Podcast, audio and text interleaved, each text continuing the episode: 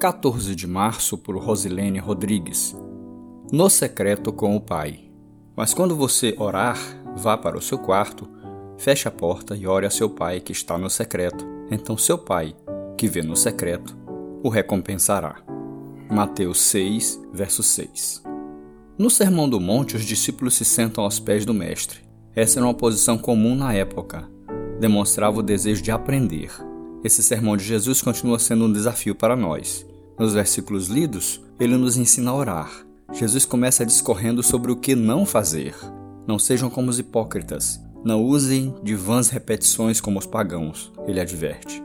Jesus está falando daqueles que fazem orações para serem vistos, escondendo o real sentido dos seus atos.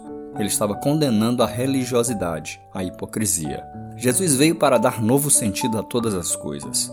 Ele nos chama para um relacionamento, para termos comunhão para estarmos ligados ao Pai pelo Espírito. Cristo estava falando do que vivia. Quando orares, entra no teu quarto. Esse é o secreto, lugar de intimidade, de estarmos como somos. Jesus quer que sejamos autênticos, com um coração sincero, que o busca porque o ama e deseja se relacionar com ele no secreto, longe de plateia. A glória é dele, não nossa.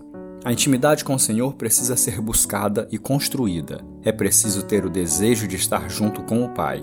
Viva essa intimidade. As melhores coisas que vivemos com Deus acontecem no nosso secreto com Ele. Escolha a melhor parte.